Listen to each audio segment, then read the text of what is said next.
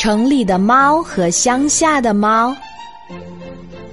有一只猫生活在城里，它熟悉城里的一切。有一天，一只乡下的猫来城里做客，城里的猫陪它到外面玩儿。咦，那是什么呀？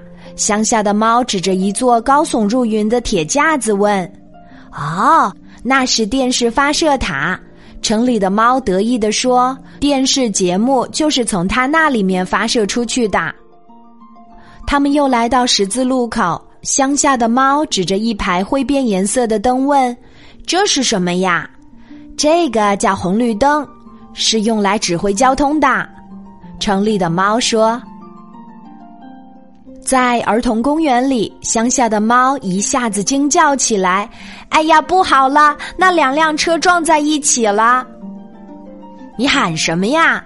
城里的猫说：“这叫碰碰车，底座是橡胶做的，碰不坏，是孩子们用来玩耍的。”每到一处，乡下的猫总是问这问那，有时还大惊小怪。城里的猫感到乡下的猫太没有知识了，简直像个傻瓜。几个月之后，城里的猫接受乡下的猫的邀请，去乡下做客。乡下的猫陪城里的猫到野外去玩儿。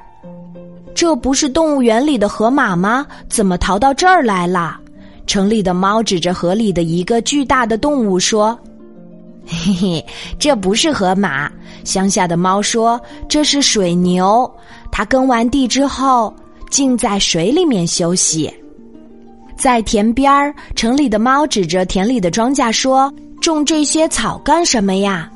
嘿嘿，这不是草，是麦子。麦子熟了可以磨粉做馒头。乡下的猫纠正说：“咦？”昨晚刚下过雨，怎么还要给花草洒水呢？城里的猫又问。哦，那不是洒水，是喷农药。乡下的猫解释说，蔬菜上有虫子，得用农药杀死。城里的猫脸红了，他觉得自己到了乡下也像个傻瓜。